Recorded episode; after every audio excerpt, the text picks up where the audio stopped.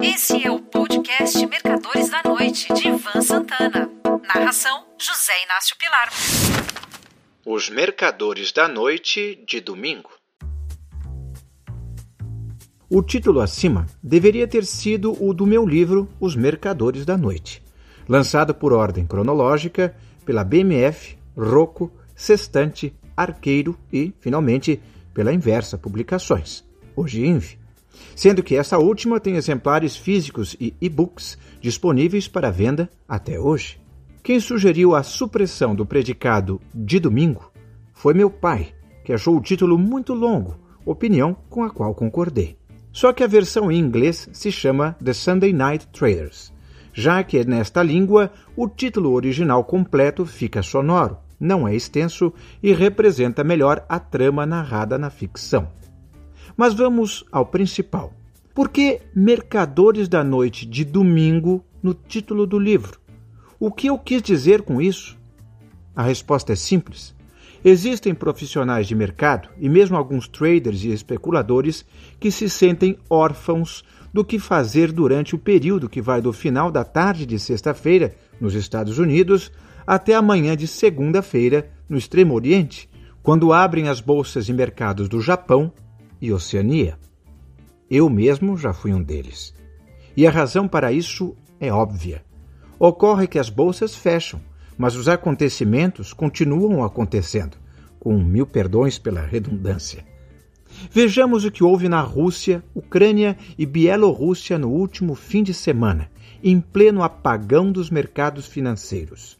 Houve um motim na região fronteiriça russo-ucraniana, Rebelião essa contra o governo de Moscou e protagonizada pelo mais do que temido exército mercenário Wagner, chefiado por Yevgeny Viktorovich Prigozhin.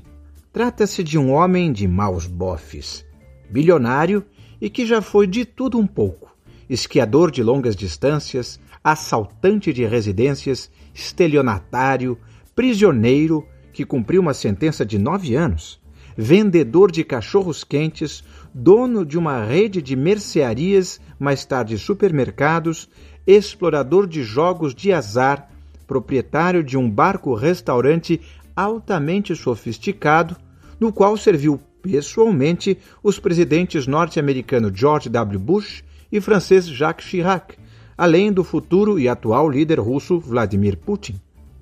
Quando Putin assumiu o poder, Prigozhin passou a fornecer alimentação às Forças Armadas do país. Mais tarde, o Faz Tudo, que montaram um exército de mercenários, soldados com larga experiência, juntou-se aos russos na tentativa de conquistar a Ucrânia. Voltando ao fim de semana passado, Prigozhin rebelou-se contra Putin, reuniu seus homens e iniciou uma marcha para Moscou, chegando a 200 quilômetros de seu destino. Nesse ponto, algum tipo de acordo, cujos detalhes talvez a gente nunca vá saber, foi feito entre Yevgeny Prigozhin e Vladimir Putin. E os mercenários do Wagner recuaram. O mundo ocidental não morre de amores por Vladimir Putin, mas pelo menos tem ideia de como ele raciocina e age. Agora, imaginemos Prigozhin tendo deposto Putin se encastelando no Kremlin e dispondo do maior arsenal de armas nucleares do planeta. O mínimo dos mínimos que ele poderia fazer seria uma chantagem atômica contra a humanidade. Nesse cenário, o dólar subiria a níveis estratosféricos, no fenômeno conhecido como flight to quality. O mesmo acontecendo com as obrigações do Tesouro Americano, os Treasury Bonds. Por total falta de noção das consequências do motim russo, o preço do petróleo subiria também. Só que aqui há um porém.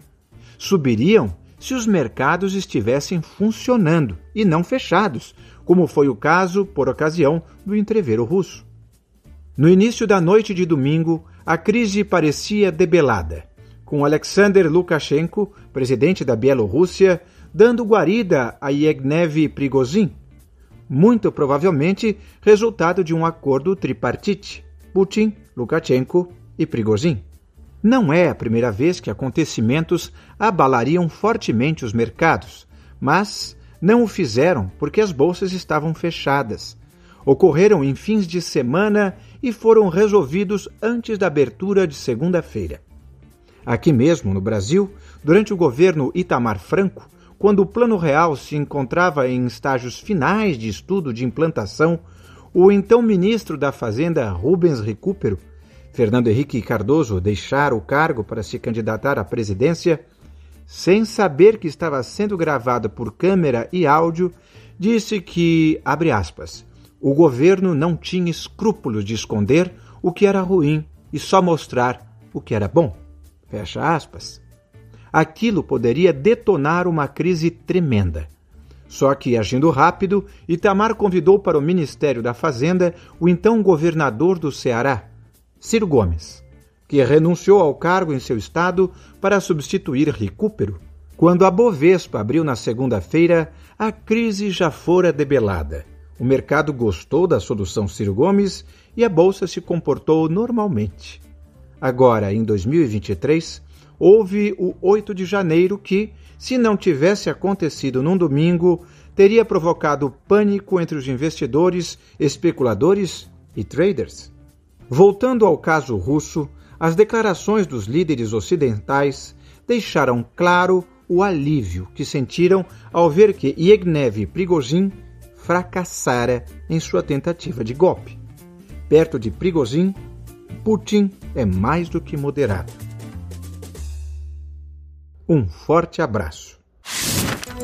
Você ouviu Mercadores da Noite de Ivan Santana. Narração: José Inácio Pilar.